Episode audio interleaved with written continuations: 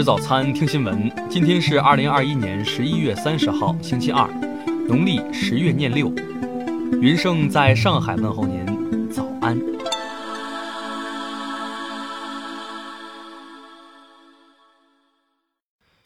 首先来关注头条消息。近日，安徽滁州一男子王某报警称自己女友卖淫。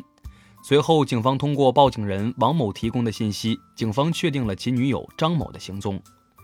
警方展开实地调查后发现，该男子的描述并不属实，且在电话沟通中，该男子说话吞吞吐吐，前后矛盾。警方在一小区内找到了张某后，王某却突然称自己报的是假警。警方将其传唤至派出所，经不断询问，男子这才承认，自己与女友因生活琐事发生争吵。女友出走后，其多次寻找未果，心生怨念，便谎称其女友卖淫，试图以此让警方找到其女友。目前，男子王某因涉嫌谎报案情被刑拘五日，罚款二百元。听新闻早餐知天下大事，下面来关注国内新闻。近日，上海市消费者权益保护委员会发布未成年人盲盒消费调查报告，指出。盲盒商品存在溢价现象、交易不公问题，未成年人更易购买成瘾，并建议出台专门措施，对针对未成年人的盲盒销售行为进行限制和规范。文旅部启动旅游热点防疫预报机制，以热度指数为依据，实行百分制，设立一级红色报警、二级橙色预警和潜在风险提示三个预警等级。二十九号八时，内蒙古满洲里市于二十八号开展的首轮大规模核酸检测工作全面完成，共采集样本十七万余人份，检测出阳性样本六十份。二十九号，浙江省疫情防控新闻发布会消息，两例无症状感染者样本经中国疾控中心确认为德尔塔变异株，病毒序列与上海病例为同一传播链。从目前的排查情况看，疫情未造成进一步传播扩散。二十六号，中国电子信息产业集团有限公司消息，公司总部今年十二月将迁至深圳，深度融入大湾区的建设发展。目前年内宣布离京的央企已经达到七家。国家市场监管总局针对互联网广告一键关闭，特别提出了新要求。例如，互联网网页广告不得没有关闭标志，不需等倒计时结束才能关闭，不得关闭后继续弹出广告等。二十九号上午九时，上海本轮疫情中涉及闭环管理的医疗机构已经全部结束闭环管理，全面恢复门急诊医疗服务。当前，今冬第四次大范围寒潮正横扫我国中东部地区。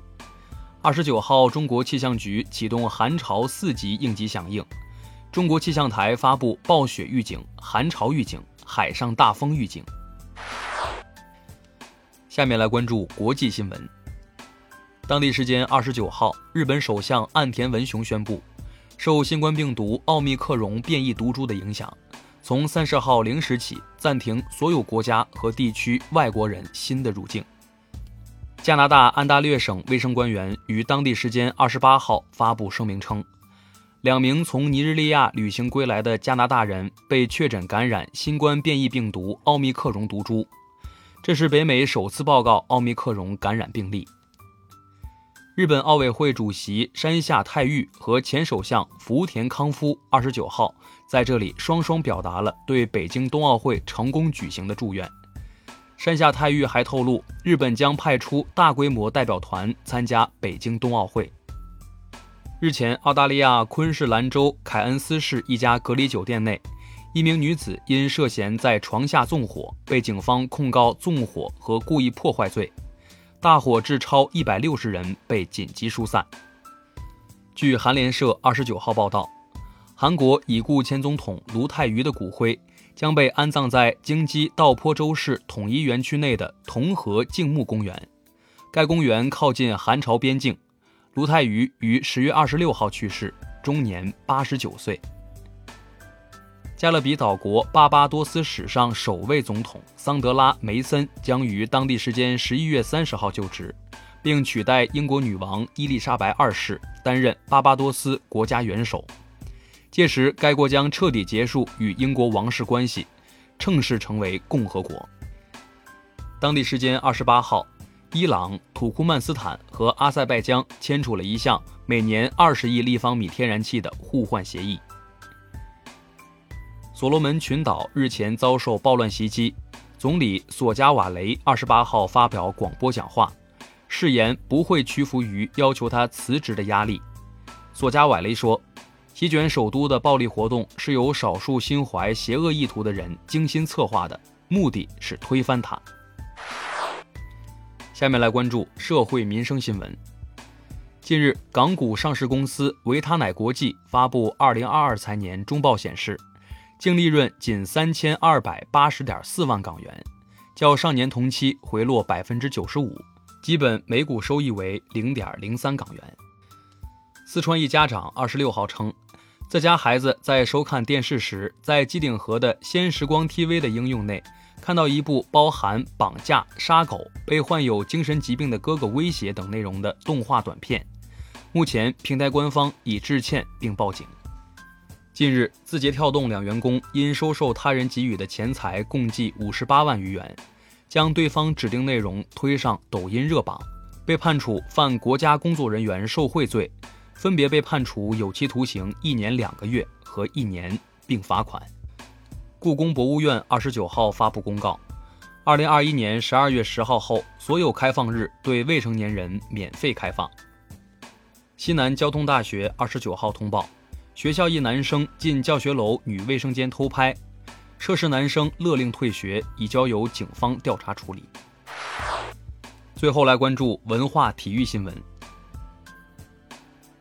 中国电影家协会二十九号宣布，二零二一年中国金鸡百花电影节将于二零二一年十二月二十八号至三十号在福建省厦门市举办。二十九号下午，中冠总决赛四分之一决赛，湖北华创对江苏科地园的比赛，在江苏队的一次边路进攻机会中，湖北队主帅汪泉在边线伸脚绊倒了对手球员，主裁判随后给了汪泉一张黄牌。国际滑联短道速滑世界杯荷兰站于当地时间二十八号在多德雷赫特收官，中国队以两金一铜结束荷兰之行。四站世界杯比赛后，中国队已拿满北京冬奥会参赛资格。二十九号，二零二一年休斯顿世乒赛女子单打半决赛，陈梦和王曼玉之间上演国乒内战。陈梦最终以三比四惜败，无缘在本届世乒赛上实现大满贯。